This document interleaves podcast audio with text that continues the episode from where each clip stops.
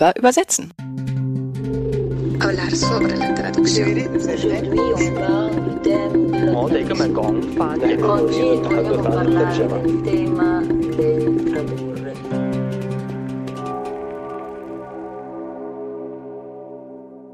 Herzlich willkommen zur 13. Folge von Über Übersetzen.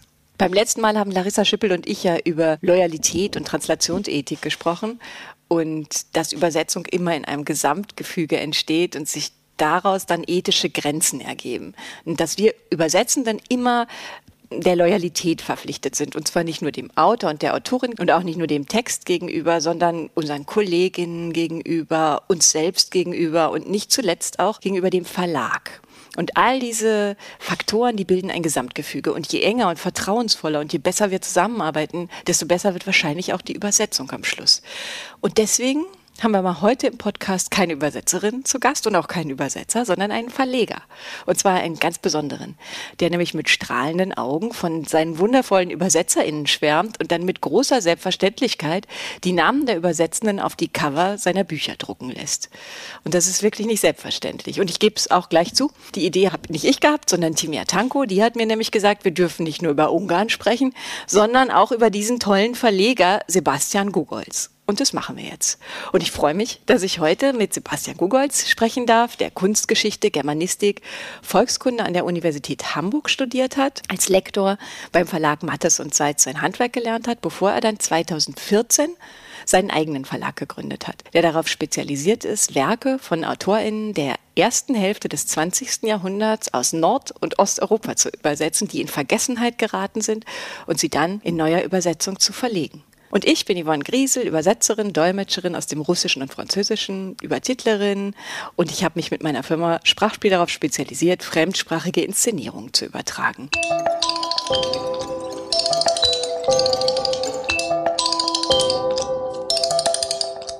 Ich freue mich wirklich sehr, dass wir heute die Übersetzung mal aus einem ganz anderen Blickwinkel sehen. Aus dem Blickwinkel, aus den Augen eines Verlegers. Und Sie haben ja in vieler Hinsicht einen ganz ungewöhnlichen Weg gewählt, finde ich. Wir haben 2014 ihren eigenen Verlag gegründet, haben sich zur Aufgabe gemacht, Bücher, die aus historischen oder politischen Gründen in Vergessenheit geraten sind, neu übersetzen zu lassen, also neu aufscheinen zu lassen und sind spezialisiert auf Nord- und Osteuropa und auf die zweite Hälfte des 20. Jahrhunderts. Die erste oh, Hälfte. Die erste Hälfte, oh. und sie geben in jedem Jahr nur zwei Bücher aus einem dieser Länder raus und arbeiten ganz offensichtlich mit wahnsinnig viel Ruhe und Sorgfalt daran. Also ich finde, das sind ganz, ganz ungewöhnliche Wege, die Sie da beschreiten. Und Sie sind auch sofort ausgezeichnet worden. 2017 mit dem Förderpreis der Kurt-Wolf-Stiftung, 2019 und 2020 mit dem Deutschen Verlagspreis. Herzlichen Glückwunsch. Danke. Das ist toll. Also für mich persönlich ist es ja sowieso super toll, weil ich habe ja im Zuge dieses Podcasts diese Bücher angefangen zu entdecken und lese mich jetzt hier so durch. Also ich fange jetzt nicht wieder an mit Strohmann von Gelleri oder Vögeln von Wesers, spricht man so? Wessers. Wessers, genau, der von Hinrich Schmidt-Henkel so super übersetzt worden ist, sondern ich lasse sie jetzt mal reden. Aber was ich besonders toll und beeindruckend fand, sie sind direkt mit diesem Preis des VDÜ, der Übersetzerbarke, nach zwei Jahren ausgezeichnet worden. Der Verlag war erst zwei Jahre alt. Ja. Und das ist eigentlich auch klar, weil also nicht nur, dass die Übersetzenden auf dem Cover ihrer Bücher direkt erscheinen, sondern wenn man mit ihnen spricht, das ist Wertschätzung in jeder Form und sie arbeiten einfach auf Augenhöhe mit ihren ÜbersetzerInnen, glaube ich. Warum haben Sie denn von Anfang an so stark auf Übersetzung gesetzt? Also ich könnte jetzt sagen, das war von Anfang an da, das stimmt auch. Es war allerdings in der Vorbereitung, als ich den Verlag gegründet habe, ein kleiner Weg, der dahin geführt hat. Ich hatte auch noch nicht, zumindest in den Überlegungen, in den Vorüberlegungen, nicht sofort den Mut zu sagen, ich mache nur Übersetzungen, ausschließlich. Hatte am Anfang noch so ein bisschen geliebäugelt, damit noch ein paar Gegenwartstexte einzustreuen. Aber irgendwie kam das dann sehr schnell darauf, dass ich dachte, nein, alles andere muss weggeräumt werden. Es muss darum gehen. Und das liegt auch so ein bisschen an der Motivation, warum ich den Verlag gegründet habe. Ich habe davor einige Jahre bei Mattes Seitz gearbeitet, also bei einem mhm. auch eher kleinen Verlag, der aber beständig wuchs und bis heute beständig wächst. Und ich merkte, dass mir dieses Wachstum irgendwie ein bisschen suspekt war. Ich hatte immer so ein bisschen dagegen gearbeitet, also fast gegen das Wachstum angearbeitet. Und irgendwann war aber der Punkt erreicht, wo einfach klar war, das lässt sich jetzt nicht mehr vereinen. Der Verlag sollte größer werden, professioneller. Das waren alles Dinge, die ich nicht wollte. Ich wollte kleiner werden, konzentrierter, ruhiger, mich den einzelnen Sachen mehr widmen können. Und dann haben wir einfach entschieden, dass ich den Verlag verlasse. Und als ich dann überlegte, was ich selbst mache, war für mich klar, das ist jetzt meine Chance. Ich war Anfang 30 und ich mhm. wusste einfach, so häufig werde ich nicht mehr aus dem Nichts heraus entscheiden können, was ich eigentlich machen will und dachte, ich mache einfach nur noch das, was ich wirklich machen will. Und ich hatte als Lektor gearbeitet bei Matheson Seitz und da alle Bereiche betreut, also auch Gegenwartsliteratur, auch Sachbuch, wissenschaftliche Bücher, Philosophie und aber eben auch die Übersetzung. Und ich muss sagen, aus meiner Perspektive, mit meinen Vorlieben, war die Arbeit mit den Übersetzern und Übersetzerinnen, also die Lektoratsarbeit, wirklich das Kernstück oder sozusagen das Herzstück, weil mein Eindruck war, dass in keiner anderen Lektoratsarbeit so genau und so aufrichtig an Texten gearbeitet wird, also an Sprache gearbeitet wird. Im Lektorat mit den Gegenwartsautoren und Autorinnen, da sind viel stärker auch psychologische Kenntnisse und Fähigkeiten gefragt, dass man mit denen auch nochmal in der ganzen Textgestalt arbeitet, dass man Dinge in Frage stellt, dass man Dinge klärt. Im Sachbuch und im, in wissenschaftlichen Büchern geht es viel stärker darum, die Fakten zu checken, das Ganze in eine logische Abfolge zu bekommen. Und eigentlich hatte ich den Eindruck, nur bei den Übersetzungen und bei der Arbeit mit den Übersetzerinnen und mit den Übersetzern konnte man wirklich teilweise stundenlang über einzelnen Formulierungen sitzen und sich nicht ganz eins werden oder beide Lektor wie Übersetzerin sind der Meinung, da ist noch nicht das richtige Wort gefunden und das war's, was mich an der Lektoratsarbeit immer unglaublich fasziniert hat, was einfach im Kern stand. Und dann kommt noch dazu, dass ich die Möglichkeit hatte, bei Mattes und Seitz von Anfang an mit herausragenden Übersetzerinnen und Übersetzern mhm. zu arbeiten. Also eines meiner ersten Projekte war die Betreuung der Schalamow-Werkausgabe, Varlam Schalamow mhm. von Gabriele Leupold aus dem Russischen übersetzt wirklich, also herausragende Literatur, eine herausragende Übersetzung. Oder Jean-Henri Fabre, die Erinnerung eines Insektenforschers. Also es waren einfach unglaublich tolle Übersetzungen, mit denen ich zu tun hatte. Ja. Und einfach auch unglaublich tolle Personen, die in den Gesprächen, man kommt sich ja dann auch näher in so einer Lektoratsarbeit, also mir solche Räume eröffneten, auch kulturell, aber auch literarisch in diese Übersetzungsarbeit, dass für mich einfach klar war, das will ich machen. Das ist eine ganz besondere Lektoratsarbeit. Also ähm. der Ausgangspunkt war eigentlich die Arbeit, weil ich das machen wollte. So auf dieser Suche nach dem, was man wirklich machen ja, will. Genau. Ach, das ist ja spannend, weil das Besondere ist wahrscheinlich, dass Ihr Verlag ist ja wirklich so klein. Dass das bin nur ich. Ich bin der genau, Verlag. Genau, Sie sind der Verlag, Sie sind der Name, Sie sind alles. Ne? Ja. Und wie kann man sich das vorstellen dann? Was muss man da alles machen? Also bis man so ein großartiges Buch, weil die sind ja super schön, auch noch die Bücher zu dem. Also man muss natürlich letztlich alles machen, aber man muss auch wissen, wo man Leute dazu holt, die einem das dann machen. Also im Verlag die Arbeit mache ich alles selbst. Ich habe natürlich dann die Übersetzer und Übersetzerinnen, wo ich mir die Besten suche, mit denen ich Von Anfang an, ne? Also das kommt dann ja. wirklich aus dieser Erfahrung mit Gabriele Leupold, die ja wirklich eine großartige Übersetzerin ist. Dann waren sie gleich verdorben für ja. sehr, sehr gute Übersetzungen. Ja, das stimmt. Also ich hatte auch mit, bei Madison Seitz mit Hinrich Schmidt-Henkel gearbeitet, ich hatte mit Timea gearbeitet, ich hatte ja. mit Evelyn Passett, auch eine herausragende Übersetzerin, gearbeitet. Und da ist auch eine gewisse Kontinuität, also mit denen arbeite ich ja jetzt auch äh, größtenteils zusammen. Also im Verlag mache ich alles, aber ich habe die Übersetzungen, also die Übersetzerinnen und Übersetzer. Im Vertrieb habe ich Vertreter Vertreter. Also meine Vertriebsstruktur, obwohl der Verlag so klein ist, hat er eigentlich fast dieselbe Vertriebsstruktur wie auch große Verlage. Also es gibt eine Auslieferung, es gibt Vertreter, mhm. es gibt die Zwischenbuchhändler weil das die wirtschaftliche Grundlage ist. Die wollte ich von Anfang an stabil haben, dass also Geld zurückfließt, dass ich mhm. nicht schöne Bücher mache, die niemand bekommen kann, weil sie nirgendwo liegen. Und ein wichtiger Aspekt, da haben Sie jetzt eben vielleicht schon drauf angespielt, ist auch die Gestaltung. Ja. Und da habe ich einen äh, Freund, der eigentlich gar keine Buchgestaltung macht, der arbeitet für Zeitschriften, aber mit dem habe ich sozusagen das Konzept entwickelt. Also ich pfusche da sehr viel rein, ich habe sehr viel Vorstellungen immer, aber ich brauche eben eine professionelle Hand, die das dann auch umsetzt. Und die Cover entstehen auch, also die, die Grundgestaltung entstand dann in der Zusammenarbeit. Ich hatte immer die Idee, ich will nicht, dass die aussehen wie eine Reihe, ich will aber, dass meine Bücher eine Familienähnlichkeit haben, also dass sie wiedererkennbar sind als ja. zueinander gehörig. Alle haben das gleiche Format, gleiches Material, beim Papier wird verwendet, die gleiche gleiche Typografie wird verwendet, aber auf dem Coverraum ist dann ganz frei, was gemacht wird, teilweise gegenständlich, teilweise abstrakt, teilweise typografisch. Ja. Und ich habe immer irgendwelche Vorstellungen und komme dann an Mirko Merkel, den Gestalter, dreht an den heran, erzähle dem das alles. Manchmal sind es Farben, manchmal sind es Formen, manchmal sind es äh, schon viel konkretere Ideen und er muss dann da irgendwas draus machen. Und äh, das macht wahnsinnig viel Spaß. Ich bin auch froh, dass er dabei geblieben ist. Es sind ja mittlerweile sieben Jahre und er macht das weiterhin, er macht das auch weiterhin gerne.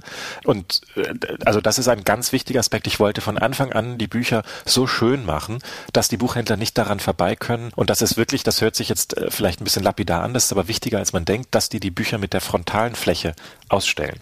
Natürlich. Also dass die Bücher nicht nur ins Regal ja. sortiert werden und dann der Rücken da steht und niemand mehr das rauszieht, sondern dass die Buchhändler sagen, die Bücher sind so schön, wir machen ein Schaufenster damit, dass sie die Cover so schön finden, dass sie die gerne offen mit der offenen Fläche präsentieren wollen.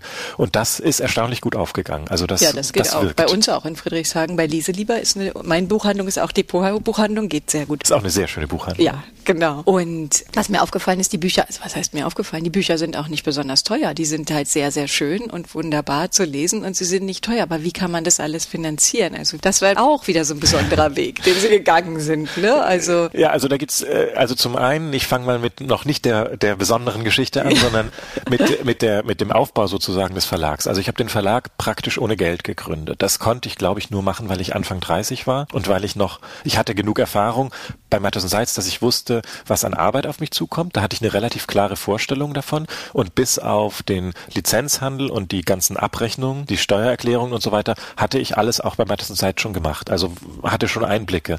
Und das andere habe ich mir dann halt so schnell wie es ging angeeignet. Was also man so wusste, macht, wenn man Anfang 30 ist. Ja, ne? genau. Und ich, und ich wusste also, was mich an Arbeit erwartet. Ich wusste aber, das sage ich jetzt rückblickend, ich wusste aber noch nicht, was mich insgesamt erwartet. Weil, also jetzt bin ich Ende 30, ich werde bald 40 und ich weiß nicht, ob ich jetzt noch so bereit wäre, alles da reinzuwerfen und das zu machen. Ähm, ich bin froh, dass ich es gemacht habe, aber das war schon ja. gegen viele Widerstände. Ich habe es wirklich ohne Geld gemacht. Ich wusste ja. einfach, ich finde die Idee so gut, ich will das machen, ich finde, so ein Verlag fehlt, deswegen mache ich's. Und bin Toll. getingelt, um irgendwie mein Gründungsgeld zusammenzubekommen von Bank zu Bank, habe mich nie ermutigen lassen. Ich frage mich heute, wie das stattgefunden hat. Also, weil ich, natürlich niemand was gibt für so einen Verlag, nee. der vergessene Übersetzungen nee, veröffentlichen möchte. Am Ende bekam ich das Geld von der Hausbank meiner Eltern, also die Bank, wo ich früher mein Sparschwein hingebracht habe, weil mhm. so die ganzen Banken, die hier werben mit äh, verwirklichen sie ihre Träume, die wollen natürlich nur ihre eigenen Träume verwirklichen und oh. nicht die Träume von demjenigen, der da Geld haben will. Aber äh, das war mir irgendwie alles egal. Also ich wollte einfach, ich wusste einfach, ich muss das machen. Ach, schön. Und, und dann habe ich das Geld bekommen, habe angefangen. Es fing auch sofort super an.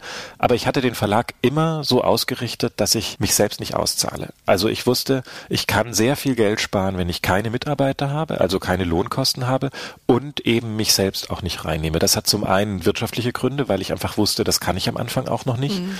Und zum anderen hat das aber auch noch tiefere Gründe, weil also es ist selbst jetzt, wo der Verlag inzwischen so gut läuft, dass ich mir theoretisch was auszahlen könnte, mache ich es nicht, weil ich nicht möchte, dass mein Leben vom Verlag abhängig ist, weil ich zu sehr Angst habe, vielleicht hört sich das komisch an, aber ich mhm. habe Angst, dass meine Entscheidungen im Verlag, Programmentscheidungen, Entscheidungen für Bücher, gegen Bücher, für Projekte, gegen Projekte, davon abhängig sind, dass ich mehr Geld verdiene, damit ich meinen Lebensunterhalt finanzieren kann. Das will ich nicht. Deswegen mhm. arbeite ich nebenher für meinen Lebensunterhalt, für Ach, Zeitschriften und für andere Verlage und lass sozusagen das Geld im Verlag drin, damit der Verlag eine Stabilität erhält. Und trotz dieser ganzen Ideen und trotz diesem ganzen Zusammenhang war es so, dass nach zwei Jahren das Geld aus war und das klar war, in ein Programm kann ich noch machen, dann ist es vorbei, dann habe ich einfach kein Geld mehr. Und das ist jetzt auch überhaupt nichts Peinliches oder so. Also die meisten kleinen Verlage funktionieren, weil die Verleger was geerbt haben und das investieren oder haben Mäzenaten, das gibt's auch sehr häufig, dieses Modell. Ich hatte nichts geerbt, ich wusste nicht, wie man einen Mäzen findet. per Annonce dachte ich, ist nicht so erfolgsversprechend. Und ich erinnerte mich dann, das ist ja wahrscheinlich die Geschichte, auf die Sie raus Natürlich. Ich erinnerte mich daran, dass ich immer schon sehr, sehr gerne Fernsehquiz-Shows geguckt habe und immer schon beim Mitraten eigentlich fast alles wusste und auch immer schon dachte, Eigentlich sind Journalisten und Lektoren die idealen Quizshow-Kandidaten, weil man sich in vielem auskennen muss, schnell so Bezüge zusammenschließen muss, schnell auch irgendwelche Fakten checken können, irgendwie ein Gespür dafür zu kriegen, was ist richtig, wo könnte ein Fehler lauern. Also das müssen Lektoren und Journalisten irgendwie spüren. Ja, stimmt, natürlich. Und aber man muss nirgendwo tief bis zum Ende alles durchdringen. Man kann auch so ein bisschen an der Oberfläche rumhüpfen. Ideal für eine Fernsehquizshow also. Und ja, hab mich so dann, gesehen. Hab mich dann in diesem Frühjahr, in dem klar war, jetzt steht mein letztes Programm wahrscheinlich bevor, wirklich systematisch bei allen Quizshows beworben im deutschen Fernsehen, wo es eine vernünftige Summe gab als oberstes natürlich immer, wer wird Millionär? Ich wollte da die Natürlich. Million abräumen. Und habe dann, das ist relativ aufwendig, man muss da sehr viele Runden überstehen, dann wird man auch noch gefilmt, dann wird geguckt, ob man telegen genug ist für diese Quizshows. Und ich machte das alles durch, hauptsächlich bei Wer wird Millionär und bekam nach ein paar Monaten im Frühjahr die Einladung zu Wer wird Millionär, aber in vier Monaten, also die Aufzeichnung vier Monate später und dachte, jetzt habe ich noch diese vier Monate Sommer, jetzt kann ich mich noch gedanklich darauf vorbereiten und mich darauf einlassen, vielleicht noch was lernen und dann die Million abräumen im Herbst und dann kann ich den Verlag weitermachen. Und dann, ein paar Wochen später, realisierte sich aber auch noch eine andere Quizshow. Also ich hatte mich ja bei mehreren beworben, wo das auch so Runde für Runde war und die luden mich dann zur Aufzeichnung zwei Wochen vor Wer wird Millionär ein. Und ich dachte, das ist ja ideal. Dann kann ich mir dieses Fernsehstudio anschauen, das Ganze drumrum, mir das mal angucken, also Generalprobe, um dann die Million abzuräumen. und die Pointe liegt schon relativ in der Hand. Ich war so locker bei der Generalprobe, weil ich wusste, das ist ja nur meine Generalprobe, dass ich einfach alles richtig beantwortet habe und die Generalprobe Generalprobe gewonnen habe. Das war keine Million bei, bei Wer wird Millionär, aber es war immerhin eine Viertelmillion. Ja, super. Es war der Quiz-Champion. Mhm. Ich bin Quiz-Champion 2015. Großartig. Und Wer wird Millionär lud mich wieder aus, weil die nicht wollten, dass das so aussieht, als ob man durch die Quizshow spazieren ah, könnte. So, schade. Aber, aber da war ich auch nicht mehr drauf angewiesen. Die Viertelmillion war für einen Verlag meiner Größe eine Finanzspritze, die auf lange Zeit geholfen hat. Das ist ja großartig. Was für eine super Idee. Das heißt, wenn es hart auf hart kommt, sollte man das dann können sollte Sie eigentlich wieder, dann können Sie immer noch, wer, so, wer wird Millionär, Millionär das, ne? das geht ja dann immer noch. Ich, also aktuell ist es zum Glück nicht nötig, weil mit dieser Finanzspritze das wirklich auch geschafft habe, diese Anfangszeit zu überbrücken. Weil mittlerweile habe ich 34 Titel. Also das Programm wächst ja kontinuierlich, der Verlag wächst nicht. Also ich mache nicht mehr Bücher, ich werde niemanden neu anstellen, aber es ist sozusagen kein Wachstum in die Breite, aber natürlich ein Wachstum in die Länge. Also der mhm. Verlag wird immer älter, der Verlag hat immer mehr Bücher. Das heißt, da gibt es schon eine Form von Wachstum.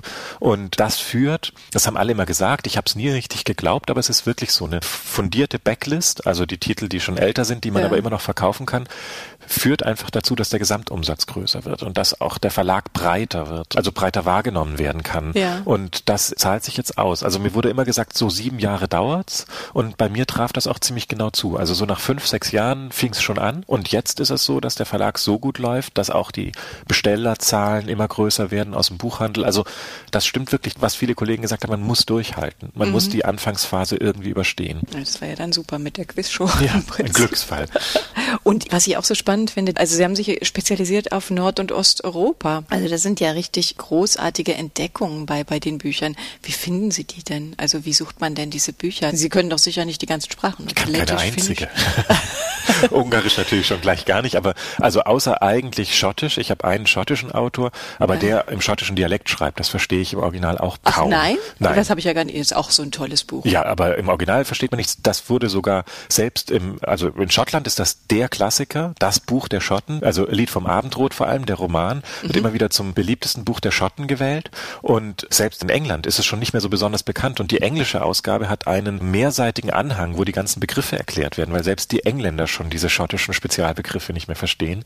Also das ist wirklich sehr schwierig zu verstehen. Da haben wir ja Glück mit der Übersetzung. Vor allem mit der Übersetzung von Esther, Esther Kinski, Kinski, die das wirklich herausragend übersetzt. Da können wir vielleicht gleich auch über die Übersetzung noch ein bisschen sprechen, ja. weil es da ganz tolle Aspekte gibt. Ja, Szenen aus Schottland, ne? von James Leslie Mitchell. Ja, und das ist sein bürgerlicher Name und wir haben den weitergemacht, den Autor, äh, und ihm seinen Autornamen gegeben, also sein Pseudonym. Er heißt dann Louis Crassick Gibbon, Aha. weil da sind Essays drin, die er unter seinem bürgerlichen Namen veröffentlicht hat. Seine Romane hat er unter seinem Pseudonym geschrieben. Ah.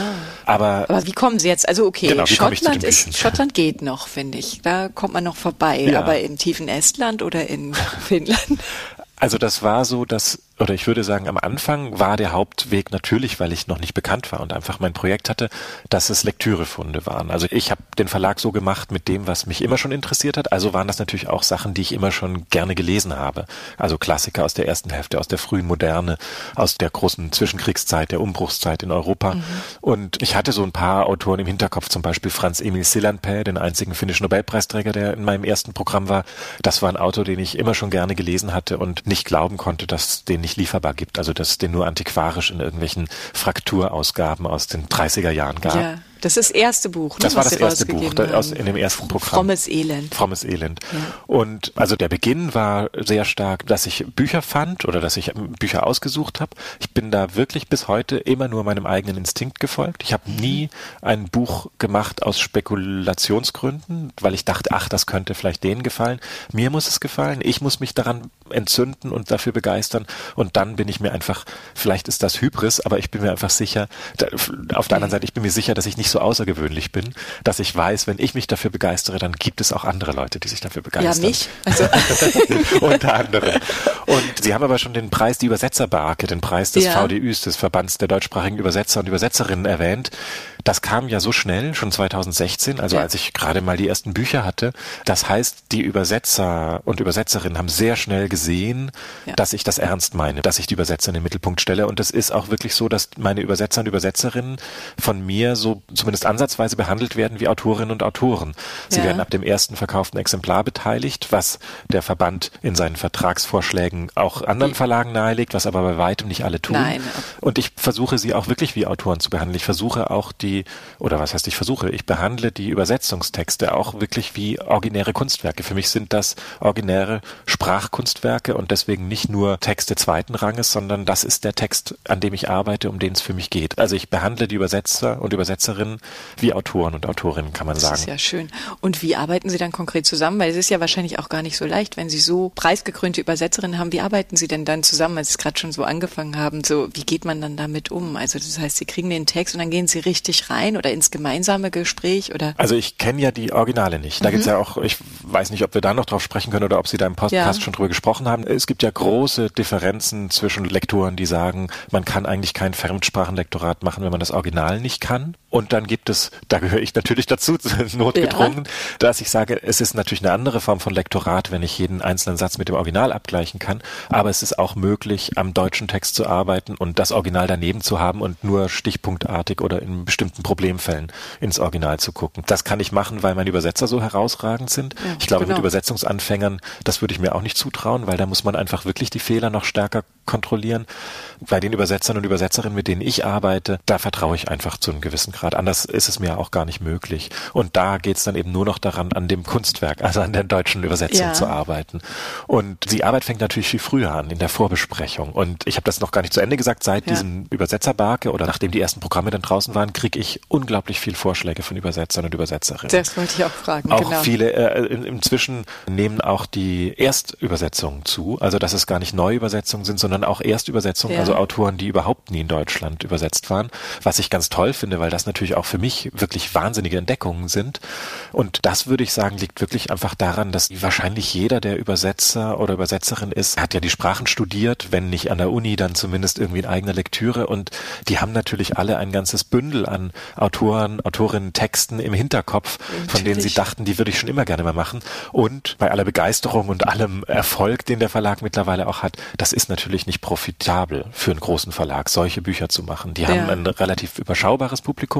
Für mich in meiner Größe ist das super und wenn ich das Publikum erreiche, kann ich gut davon leben. Ja. Ein Verlag wie Random House hat natürlich nichts davon, einen Klassiker neu zu entdecken und dann zweieinhalbtausend Bücher davon zu verkaufen. Ja. Das, das rechnet für sich für die kein bisschen. Und äh, deswegen können diese Übersetzer und Übersetzerinnen ihre Lieblingstitel, die Autoren und Autorinnen, die sie geprägt haben in ihrer Lektüre, in ihren Originalsprachen, sonst nicht so leicht unterbringen. Und nee, da, das war wirklich wie so eine Schleuse, die geöffnet wurde. Ich habe am Anfang, ich wurde überrannt von Vorschlägen und konnte mir einfach aussuchen, was davon mich wirklich interessiert.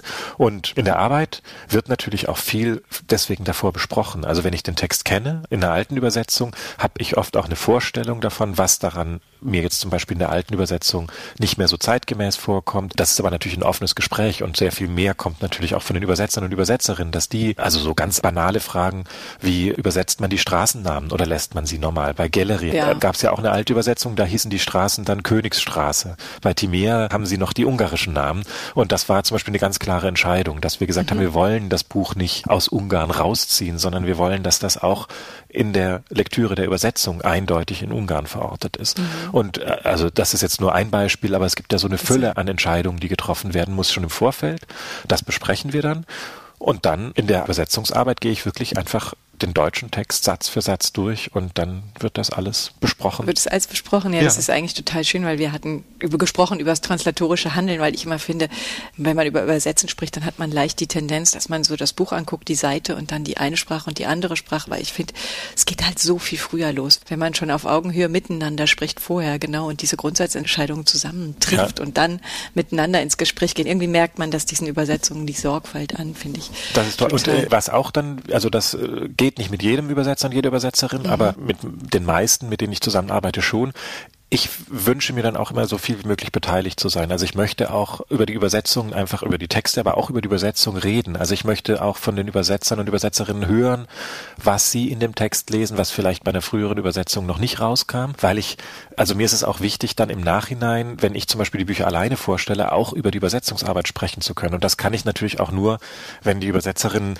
mich an ihrer Arbeit teilhaben lassen und ja. eben sagen, was sind die spezifischen Herausforderungen. Bei Hinrich Schmidt-Henkel zum Beispiel ist es so, dass die Taille Wessers Bücher früher sehr viel glatter übersetzt wurden. Die wurden sehr viel stärker in eine uns unauffällig scheinende Sprache übersetzt. Ja. Und Hinrich hat da sehr viel stärker, äh, also er hat gesagt, das macht er eigentlich nicht, aber er ist sehr viel näher ans Original herangegangen. Er hat sehr, sehr viel stärker den norwegischen Klang auch versucht ins Deutsche zu bringen, der dann einen ganz eigenen, ganz eigentümlichen Ton ergibt, ja. der den Büchern total angemessen ist, der aber in alten Übersetzungen zum Beispiel äh, nicht so lesbar war wie bei Hinrich. Und das ist natürlich was, was für mich auch unglaublich faszinierend ist, das mitzubekommen, weil das ja natürlich ein großer, wichtiger Teil der Übersetzungsarbeit ist, deren individueller Blick auf den Text und auf den Autor oder die Autorin. Ja, das ist bei den Vögeln ja ganz interessant, finde ich, weil es gibt ja zwei Übersetzungen schon ja. vorher und ich habe nie davor davon gehört und ich habe dann hinterher noch mal reingeguckt in die anderen Übersetzungen, habe mich gefragt, was für ein Wahnsinn, was eine neue Übersetzung, wie das so ein Buch plötzlich aus dem Nichts erscheinen lässt mhm. und in aller Munde ist es plötzlich und alle lesen. Das, das finde mhm. ich echt total faszinierend.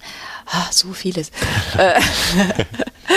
Ja, das ist wahrscheinlich auch der Grund dann schon, das ist eigentlich schon die Antwort darauf, äh, warum in jedem Buch, fast in jedem Buch, ne, dürfen die Übersetzer in Nachwörter schreiben. Also sie dürfen immer, ich frage sie immer, aber nicht immer wird's gemacht. Also manche wollen das dann auch nicht immer. Oder Timea zum Beispiel bei Gallery hat sie beim ersten Gallery, dem Roman, die Großfischerei, ja. den wir gemacht haben, hat sie ein Nachwort geschrieben. Beim zweiten haben wir dann ein anderes Nachwort machen lassen. Aber ich äh, frage immer und ich animiere immer, dass die Übersetzerinnen und Übersetzer von ihrer Arbeit berichten. Ja. Weil, also auch das ist ein Aspekt, finde ich, der Wertschätzung. Dass, ja, das eine ist natürlich den Namen vorne drauf zu schreiben. Das ist aber natürlich so ein bisschen wie auf die Schulter zu klopfen. Aber ein Einblick. Naja, dafür, dass es sonst keiner macht, ist das schon auf Na, beide Schultern nicht geklopft. Keiner. Ein paar, ein paar machen es schon ja, auch. Okay. Aber also es ist dieser Einblick in die Werkstatt oder dieser Einblick in die Übersetzungsarbeit.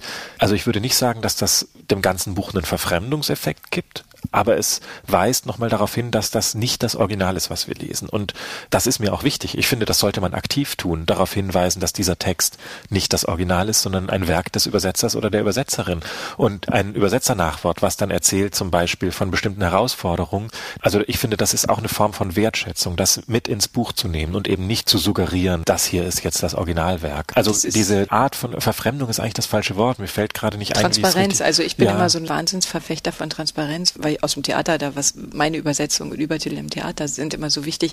Ich finde immer, wenn man die Vorgänge transparent macht, die die Übersetzung so beinhaltet, dann kann das Publikum viel besser genießen und mitgehen. Also dann können die ja. viel weiter mitgehen. Und ich finde es ja auch, wenn ich das lese, den Galerie, weiß ich natürlich, ich kann kein Ungarisch, mhm. habe aber plötzlich das Gefühl, ich kann es. Und wenn ich dann das Nachwort lese, dann kann ich irgendwie weiter mitgehen. Ja. Also dann kann ich auch viel mehr akzeptieren, auch bei den Vögeln von Hinrich. Wenn ich das lese, was passiert ist, dann kann ich es viel mehr genießen noch. Und ja. habe nicht dieses Gefühl, in welche Richtung Richtung bewege ich mich jetzt, Ausgangssprache, Zielsprache. Ja, das so. ist sehr schön, wenn das auch mhm. wirklich klappt, weil das also, genau das ist, was ich mir wünsche. Ja. Also, dass akzeptiert wird, dass das eine Übersetzung ist und dass das eben nicht als Mangel oder was weniger wertvolles als das Original gilt, sondern wirklich einfach, das steht neben dem Original sozusagen ja. in unserer Sprache. Ja, finde ich ganz toll.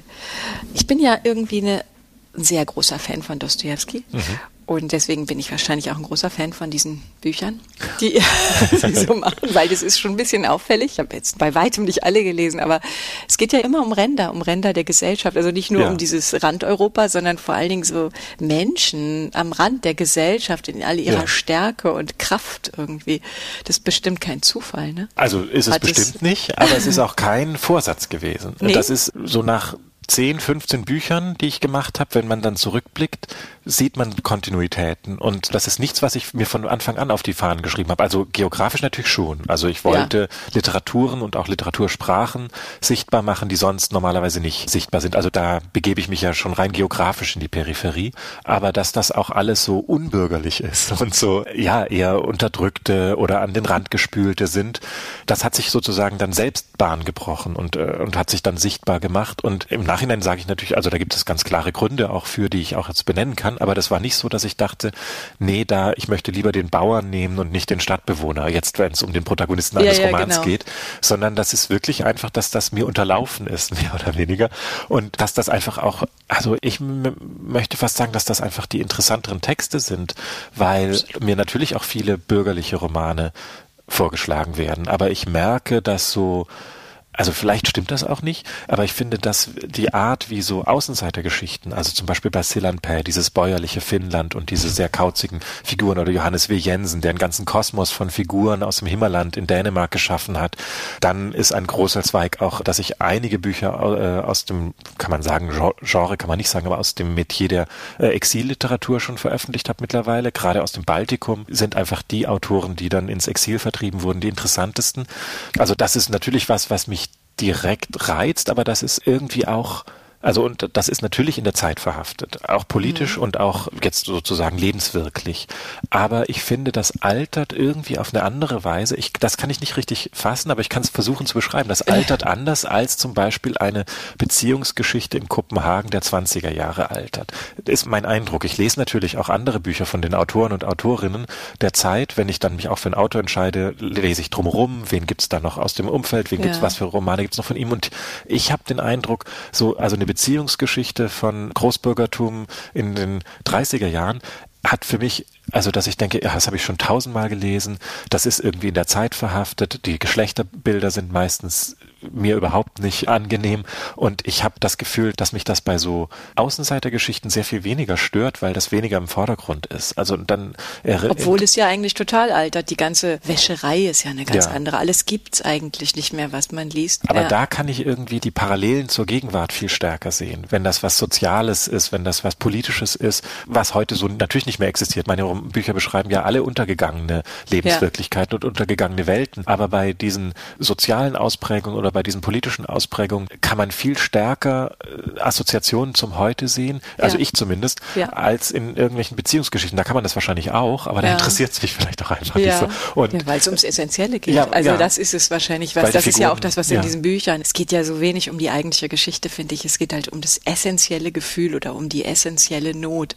Und die kann man halt so gut übertragen, finde ich. Oder vielleicht muss man sie auch nicht unbedingt übertragen, aber es ist halt so. Man kann sie auf sich beziehen. Man auch, kann sie auf sich beziehen und gleichzeitig habe ich immer das Gefühl, das das ist der Kern unseres Wesens. Ja. Das ist ja wie bei Dostoevsky, das kann man auch immer wieder lesen, obwohl es nicht mehr unsere Realität nee. ist. Genau, also das würde ich wahrscheinlich auch sagen. Und so ist mir das einfach unterlaufen, dass mir diese bürgerlichen Bücher nicht so wichtig waren. Einfach, dass ich mich gegen die entschieden habe und ja. eben stärker bei den Rändern geblieben bin. Und das überträgt sich sogar bis, also da nicht ganz ausschließlich, aber bis in die Biografien der Autoren und Autorinnen, dass das fast alles Autoren und Autorinnen sind. Ich habe auffällig viele jung Gestorbene, ist mir aufgefallen. Ja. Ganz viele meiner Autoren sind in ihren 30ern gestorben. Um Himmels Willen. Ja, das ist ganz schrecklich, aber ich meine, das liegt vielleicht auch im 20. Jahrhundert. Viele sind ja nicht freiwillig ah, ja, gestorben. Und ganz oft haben die auch sehr abwechslungsreiche, sehr bruchreiche Biografien. Ja. Und das, vielleicht hat das letztlich jeder, wenn man irgendwann auf ein Leben zurückschaut, aber bei meinen Autoren finde ich es schon sehr auffällig, dass viele auch teilweise Eltern verloren haben, aus armen Verhältnissen kommen. Ihr Geld selber verdienen, ihr Geld selber verdienen ihre Literatur Prinzip Parallelen. Sie ja. mussten auch ihr Geld selber verdienen. aber, aber einen persönlichen Eingang so gibt es da nicht, sondern sozusagen über diese politische Reflexion ja. sind sie so nach und nach dahin gekommen. Ja. Sie haben mal gesagt, das müsste in ihren Büchern knarren und, und so, wenn sie so lieblich verwaschene Übersetzungen finden, dann suchen sie nach dem harten Kern in der Sprache. Da habe ich mich gefragt, was meinen Sie genau mit lieblich verwaschenen Übersetzungen? Also damit meine ich zum einen das, was wir eben bei Taye Wessers, bei den Vögeln schon so beschrieben haben, also dass man die Glättungen spürt, sozusagen. Das ist zum Beispiel auch ein Phänomen, was ich bei vielen Neuübersetzungen entdecke, gerade aus den frühen.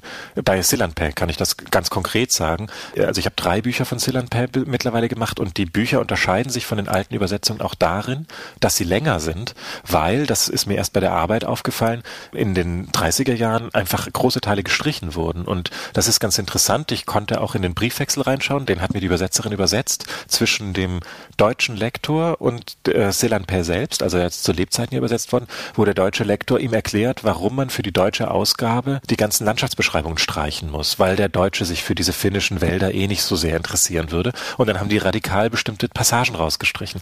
Die haben wir natürlich alle wieder reingemacht. Und ich würde sagen, aus heutiger Sicht sind die Landschaftsbeschreibungen aus den finnischen Wäldern auch was, was deutsche Leser natürlich interessiert. Damals hatte man eine andere Vorstellung und das Knarrende oder, oder das Harte, was ich mir in den Übersetzungen wünsche und das nicht verwaschene, ist eben einerseits, dass es glatter gemacht wird, dass es konsumierbarer gemacht wird. Ja. Das will ich nicht, dem will ich bewusst entgegentreten. Ich will eher eine Konfrontation mit dem Text oder eine direkte Gegenüberstellung mit dem Text und die soll eben auch bis ins Sprachliche gehen. Also ich möchte so, so eine Übersetzung wie von Hinrich von den Vögeln, mhm. dass er sagt in der Auseinandersetzung mit dem Text, man kann das gar nicht vollständig ins Deutsche ziehen. Man muss gewisse Eigenheiten des Norwegischen behalten, um dem Text gerecht zu werden. Oder Esther Kinski bei den schottischen Übersetzungen. Die, die, die sind sehr sperrig an vielen Stellen auch oder, oder haben sehr ungewöhnliche Neologismen, die sie dann aus der Auseinandersetzung mit dem Original entwickelt oder die dann daraus erst entstehen. Und genau diese Punkte, glaube ich, ich weiß nicht, ob Sie da schon mit anderen, bestimmt haben Sie da mit mhm. anderen Übersetzern auch schon drüber gesprochen, es gibt ja einfach diese Punkte der man sagt dann Unübersetzbarkeit, also bestimmte Punkte, wo es einfach keine Deckungsgleichheit gibt zwischen den, wo man es nicht zu einer Deckungsgleichheit bringen kann. Und dann kann man sich entweder entscheiden, man sucht eine geläufige deutsche Form oder man sucht was Neues. Und ich würde immer plädieren für, man sucht was Neues. Ich will immer das Ungewöhnliche mhm. lieber als das schon Bekannte. Und ja. das sind ja auch dann immer so Stellen, an denen so ein Text auch brüchig wird oder an denen so ein Text vielleicht auch hakt mal bei der Lektüre. Ja. Aber das finde ich eben was hochreizvolles und was hochinteressantes. Und ich habe einfach, wie wahrscheinlich wahrscheinlich jeder Lektor eine Abneigung gegen Phrasen. Und ich möchte einfach so wenig Phrasen oder, oder Klischees in meinen Texten haben wie nur möglich, wenn sich das vermeiden lässt. Ja, ja, ja. Unübersetzbarkeit ist auch sowas. Da werden wir wahrscheinlich noch drüber sprechen. Eigentlich gibt es keine Unübersetzbarkeit. Man kann alles übersetzen, nämlich genauso, wie Sie es gerade gesagt haben. Man kann sich halt entscheiden. Man ja. kann sich entscheiden für Wege, aber übersetzen kann man es auf jeden Fall. Ja, übersetzen kann man alles. Fragt ist nur die Frage, ob es dann gut wie. wird oder nicht genau. so gut. Es gibt noch was, wo wir drüber reden wollten, nämlich Neuübersetzungen. Also was mir da wichtig ist zu sagen, weil ich arbeite also würde sagen, so 60 bis 70 Prozent sind immer noch in meinem Verlag Neuübersetzungen ja. und der Rest sind Erstübersetzungen. Und für mich als Lektor gibt es bei den Neuübersetzungen die Besonderheit, dass es eine alte Übersetzung gibt, die ich zum Beispiel beim Lektorat auch benutzen kann. Meine Erfahrung ist, dass die meisten Übersetzer und Übersetzerinnen sagen, sie gucken nicht in die alten Übersetzungen, weil das ihren Blick zu sehr benebelt oder zu sehr prägt. Ich als Lektor mache es aber trotzdem, weil es für mich natürlich auch interessant ist, was haben andere für Lösungen gefunden. Und was mir aber ganz ganz wichtig ist zu sagen bei den Neuübersetzungen, Sie haben eben auch Dostoevsky erwähnt, da ja. gibt es ja teilweise 15, 20 ja. Übersetzungen von den einzelnen Romanen und ich finde eben auch bei meinen Neuübersetzungen heißt das gar nicht, wenn man eine Neuübersetzung macht, dass die alte Übersetzung schlecht ist. Mitnichten. Also die Neuübersetzung streicht die alte Übersetzung nie, überhaupt nicht durch und ersetzt sie, sondern sie stellt eine Variante neben an. Und das ist auch bei Dostoevsky, bei diesen 15 Übersetzungen so. Das kann sein, dass man die aus den 60ern besonders toll findet. Es kann sein, dass man die aus den 30ern besonders toll mhm. findet. Also das hängt dann auch von individuellen Geschmacksvorlieben davon ab. Und Trotzdem bin ich überzeugt, dass ich auch nach wie vor und weiterhin jedes meiner Bücher neu übersetzen lasse. Auch im Gesamtzusammenhang des Buchs ist mir wichtig, auch mit der Gestaltung, auch mit der ganzen Präsentationsform, dass das zwar alte Texte sind, dass das aber gegenwärtige Buchproduktion ist. Also das ist ein Buch von heute. Das ist kein Buch aus den 20er mhm. Jahren, auch wenn der Text aus den 20er Jahren ist, sondern es ist ein Buch von heute, in dem ein Text steckt, der aus den 20er Jahren ist, mit einer heutigen Übersetzung. Und dieser Aspekt der Heutigkeit der Übersetzung, das ist auch was, was mir in den Gesprächen mit den Übersetzern und Übersetzerinnen sehr wichtig ist, wo ich aber eigentlich immer offene Türen einrenne, weil es, also das ist auch dann keine Aktualisierung, sondern es geht einfach darum, dass automatisch, wenn ein Übersetzer oder eine Übersetzerin sich heute eine Übersetzung macht, sie oder er diesen Text in die heutige Zeit überträgt, für die heutigen Leser. Und man kann dann natürlich auch was äh, historisieren oder so an der Übersetzung, ja. Äh, was vielleicht auch manchmal reizvoll ist, aber die Übersetzung wird heute gemacht, in der heutigen Gesellschaft, mit den heutigen Erkenntnissen auch und, und mit den ganzen Büchern, die man, gut, ob man reinguckt oder nicht, aber mit allem, was man drumherum lesen kann, was schon übersetzt worden ist, mit den Erkenntnissen zu den AutorInnen, die es ja auch dann früher teilweise noch nicht gab. Und auch mit der Distanz zum Originaltext, ja. die ja einfach wächst, also die einfach größer ist bei einer Neuübersetzung als bei einer älteren Übersetzung. Und das ist, finde ich, auch ein ganz entscheidender Punkt bei der Neuübersetzung, also wie man mit dieser Distanz, mit dieser zeitlichen Distanz umgeht, die zwischen dem Original und der Übersetzung liegt. Ob man das versucht zu überwinden, ob man das quasi versucht zu negieren oder ob man sagt, die zeitliche Distanz wird zum Teil der Übersetzung. Das hört sich jetzt alles sehr abstrakt ja, an. Ich bin ja auch kein Übersetzer, deswegen kann ich das nicht aus der Praxis erzählen. Aber mich interessiert das. Ich spreche da auch viel mit Übersetzern und ja. Übersetzerinnen drüber, weil ich interessiert daran bin, wie die mit dieser zeitlichen Distanz umgehen. Ja. Also wie man das eben auch sozusagen in den Text hineinbringt. Das finde ich eine ganz, ganz spannende, ganz aufregende Frage, die auch ganz unterschiedlich gelöst wird. Die ganz wird. unterschiedlich gelöst wird, genau. Und wo jede Übersetzerin ja ihre Interpretation hat, ihre Entscheidungen trifft. Und die und auch von Buch zu Buch unterschiedlich unterschiedlich sein genau. kann, weil jeder Text natürlich auch was anderes erfordert, genau. logischerweise. Aber diese Aspekte finde ich unglaublich interessant und eben, äh, um das nochmal zu betonen, es geht nicht darum, eine Hierarchie der Neuübersetzung ja. zu etablieren. Also natürlich finde ich die Übersetzung, die ich beauftrage und veröffentliche, die beste, aber das muss nicht jedem so gehen. Also es Nein, kann auch natürlich. sein, dass jemand anders eine andere Übersetzung bevorzugt. Ja. Das ist auch vollkommen legitim. Wir haben eine, ich habe eine Lesung gemacht, die allgemeine Verunsicherung, wissen Sie eigentlich, wen Sie lesen und haben Dostoevsky-Übersetzungen nebeneinander gestellt, Satz für Satz, sehr lustig. Oder Tschechow oder Shakespeare komplett unterschiedlich ist mhm. und das mhm. Publikum wahnsinnig lacht darüber. über die und Unterschiede. Über die Unterschiede. Es sind halt praktisch ganz verschiedene Bücher und trotzdem am Ende hat man so, haben wir immer, spielen wir das auch immer so, wir finden alle unsere am besten. Also. Aber das ist doch beruhigend. Ist, ja, also von den anderen Übersetzern.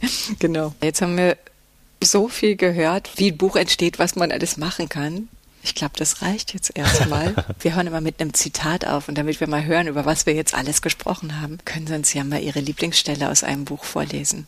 Ich habe natürlich in jedem Buch Lieblingsstellen. Ich werde auch oft gefragt, welches mein Lieblingsbuch ist oder immer nach besonderen Empfehlungen. Das fällt mir so schwer, weil das ist natürlich schon nur die Auswahl meiner Lieblingsbücher. Deswegen sind das natürlich, das sind alles Lieblingsbücher. Es ist ein Verlagsprogramm mit reinen Lieblingsbüchern. Aber es gibt in dem Buch Apol Besobrasov von Boris Poplawski, übersetzt von Olga Radetzkaya, eine wirklich auch sagenhaft tolle Übersetzung.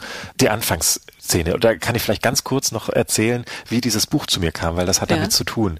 Ich habe Olga, so als ich den Verlag gerade gegründet hatte, ich glaube, ich hatte gerade das erste Programm oder vielleicht das zweite Programm, habe ich sie bei irgendeiner Veranstaltung zufällig getroffen. Ich glaube, es war im LCB.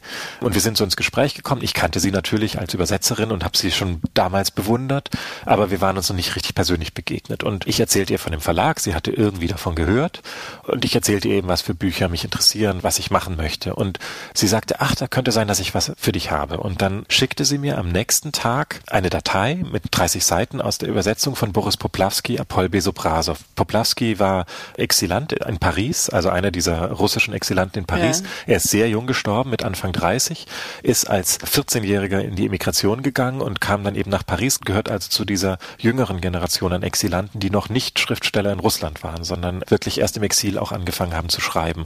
Und Poplawski hat einen Roman geschrieben, eigentlich war er Lyriker und Maler, aber dieser eine Roman, Apol Besobrasov, es gibt noch einen zweiten, der Fragment geblieben ist, aber dieser eine Roman, der ist so unfassbar toll. Der wurde zu Lebzeiten nicht veröffentlicht. Der hat Ausschnitte in Zeitschriften veröffentlicht. Und ich las diese ersten 30 Seiten und ich war wirklich, ich war so umgehauen. Ich hatte sowas noch nie gelesen und rief wirklich, also ich glaube eine halbe Stunde nachdem sie mir das geschickt hatte, rief ich Olga an und sagte, egal wie dieses Buch weitergeht, allein wegen dieser 30 ersten Seiten, dieses Buch muss ich machen.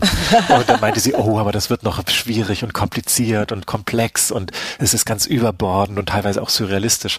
Und ich meinte, das ist mir völlig egal. Mit diesem Anfang und mit dir als Übersetzerin will ich dieses Buch unbedingt machen. und es ist nach wie vor eines meiner Lieblingsbücher. Das sind ja alles Lieblingsbücher, aber das mag ich einfach ganz besonders, weil das eine solche Sprachkraft hat und ein so außerordentliches Buch ist. Und diese Anfangssequenz beschreibt den Regen in Paris. Es regnete ohne Unterbrechung. Bald entfernte sich der Regen von der Erde, bald kam er ihr wieder näher. Er brauste, er säuselte zärtlich, bald fiel er langsam wie Schnee, bald flog er in hellgrauen Wellen rasch vorbei und staute sich auf dem glänzenden Asphalt. Auch auf den Dächern und Simsen und auf den Mulden der Dächer regnete es. Der Regen drang in die kleinsten Mauerspalten und flog lange bis auf den Grund geschlossener Innenhöfe hinab, von deren Existenz viele Hausbewohner nichts wussten. Er fiel, wie ein Mensch über Schnee geht, majestätisch und monoton. Bald sank er tiefer, wie ein aus der Mode gekommener Schriftsteller. Bald flog er hoch über der Welt dahin, wie jene unwiederbringlichen Jahre, da es noch keine Zeugen im Leben gibt. Unter den Ladenvordächern kamen die nassen Menschen sich näher. Sie tauschten beinahe freundschaftliche Blicke, doch der Regen verriet sie, ließ nach und sie trennten sich wieder. Es regnete auch in den Parks und über den Vororten und dort, wo die Vorstadt aufhörte und das eigentliche Land begann, obwohl das unendlich weit weg war, so weit, dass man beim besten Willen nie hinkommen konnte. Es schien auf der ganzen Welt zu regnen. Alle Straßen, alle Passanten schienen verbunden in diesem grauen, leicht salzigen Gewebe. Die Pferde trugen dunkle, durchnässte Gewänder, und die Bettler hatten wie im alten Rom ihre Köpfe mit Säcken bedeckt. In den Seitenstraßen spülten Bäche Busfahrscheine und Mandarinenschalen fort. Doch es regnete auch auf die Fahnen der Paläste und auf den Eiffelturm. Die grobe Schönheit des Weltalls schien sich im Regen aufzulösen und zu schmelzen wie in der Zeit. In regelmäßigen Abständen nahm er zu und wieder ab, er dauerte und blieb und schien selbst sein eigener Stoff zu sein. Doch wenn man sehr lange unbewegt auf die Tapete in seinem Zimmer oder die hellblaue Mauer des Nachbarhauses auf der anderen Seite des Hofs schaut, wird einem irgendwann bewusst, dass sich unmerklich Dämmerung in den Regen mischt, und die regenverhangene Welt taucht mit doppelter Geschwindigkeit darin ein und verschwindet. Alles verändert sich in dem Zimmer hoch unterm Dach. Das blassgelbe Licht des Sonnenuntergangs erlischt, und plötzlich wird es fast vollkommen dunkel. Doch dann geben die Wolken den Rand des Himmels wieder frei, und eine neue weiße Dämmerung erhellt das Zimmer. Oh, wie schön. Dankeschön. Ja, damit hören wir auf. Das war über Übersetzen und ich hoffe, wir haben ein bisschen Lust gemacht auf Lesen, auf Bücher, jetzt wo der Herbst kommt, aufs Sofa und richtig schöne Lektüre. Auf unserer Website über übersetzen.de verlinken wir alle Informationen zu dieser Folge, ein paar interessante Texte und weiterführende Links. Ja, wenn Sie mögen, abonnieren Sie doch über Übersetzen überall, wo es Podcasts gibt. Empfehlen Sie uns weiter, diskutieren Sie mit uns auf Facebook, Instagram oder wenn Sie oder ihr Anregungen habt oder Kritik oder Fragen, könnt ihr uns auch einfach per E-Mail kontaktieren. Schreibt uns doch einfach an podcast.sprachspiel.org. Wir freuen uns eigentlich über jedes Feedback. Ja, Dankeschön fürs Zuhören und dann bis zum nächsten Mal. Tschüss. Wij willen vertalen. Wij willen tolken. Noch über das Übersetzen. И, por supuesto, hablar de la traducción. Переводить, переводчица, переводчик, переводчики.